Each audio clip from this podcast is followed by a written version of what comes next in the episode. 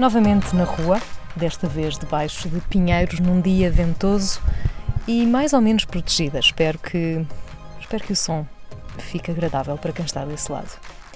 Esta semana, na sábado, o blackout do Facebook, Messenger, Instagram e WhatsApp.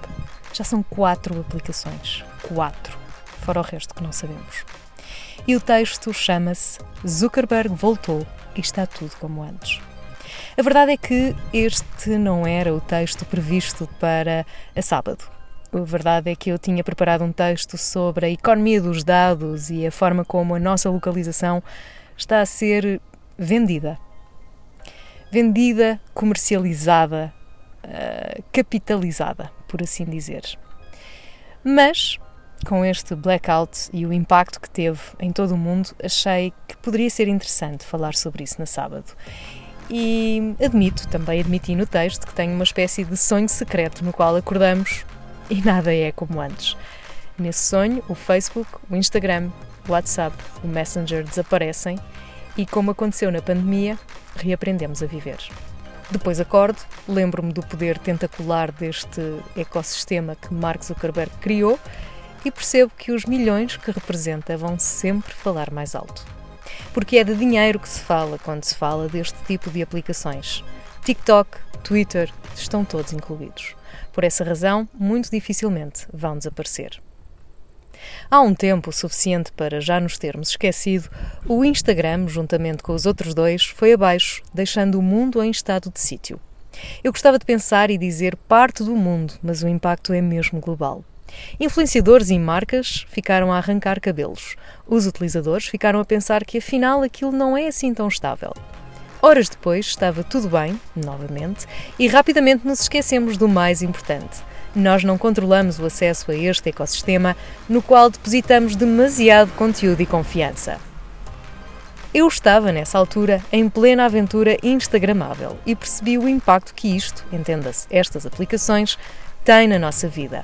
Vou poupar-vos ao óbvio que todos repetem da conexão e ligação, do negócio e relação, porque o tema esgota-se em si mesmo, bem como da privacidade e daquilo que fazem aos nossos dados.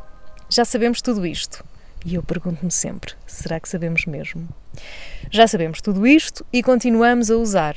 Portanto, se calhar sabemos, se calhar não queremos saber. Convenço-me de que pouco adianta falar sobre o que ninguém quer ouvir. Pela segunda vez, fora todas as outras que não ficaram registadas. O Facebook, o WhatsApp, o Messenger, o Instagram tiveram um blackout.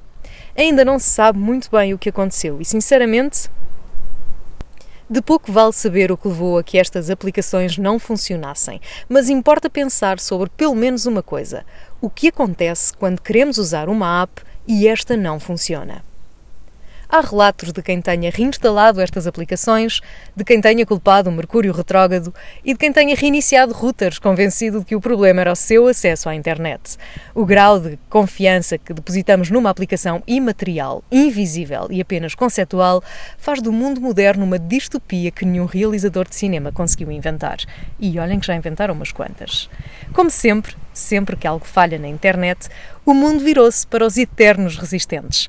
Reddit e Twitter têm aquele estranho encanto da rádio em onda média, ruidosa, mas que nunca falha. A história deste dia conta-se em memes que foram invadindo a rede, incluindo o Instagram. Depois de recuperar, foi divertido ver o desfile de marcas com publicações programadas e o regresso também dos Insta-dependentes. As pessoas reais, como tu e eu, foram regressando às histórias, os stories, numa atitude que me preocupa. Se por um lado ignoraram o apagão, por outro foram apresentando o conteúdo que tinham, referindo o atraso na publicação, justificando estarem a partilhar conteúdos do dia anterior. Eu não sei se isto é estranho, mas é pelo menos um bocado. Eu não sei o que dizer a isto. Na altura escrevi que é doentio. E é um bocadinho doentio, desculpem dizer-vos.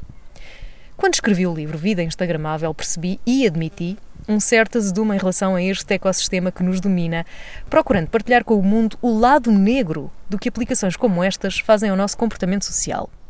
O Vida Instagramável é um livro pessoal baseado numa experiência social. É um relato muito cru e verdadeiro do que vivi e aprendi quando mergulhei no Instagram para o viver intensamente. Contei uma história, inventei personagens, fui confundida com uma influenciadora.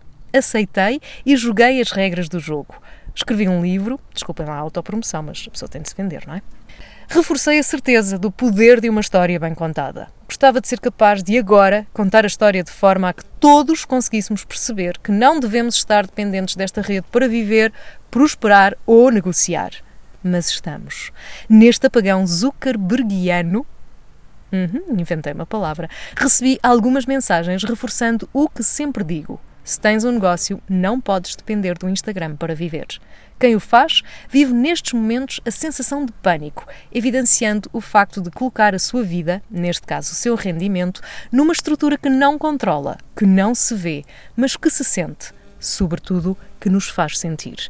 E faz-nos sentir por vezes muito mal, como também revela o Facebook Leaks sobre o lado negro do Facebook e do Instagram. Sobre os negócios, viver assim é quase como ter uma loja e não ter a chave, ou saber onde fica essa mesma loja. Estranho, não é? Mas investimos. Investimos tempo e muito dinheiro para construir castelos no ar que um dia se podem desligar. O apagão acabou. As teorias da conspiração avançam várias hipóteses. Há quem diga que foi o estagiário, tens de estar no Twitter para perceber. Mas, com exceção dos que já não sabem viver de outra forma, na verdade, estamos todos a pensar que o melhor era tudo isto acabar. Até para a semana.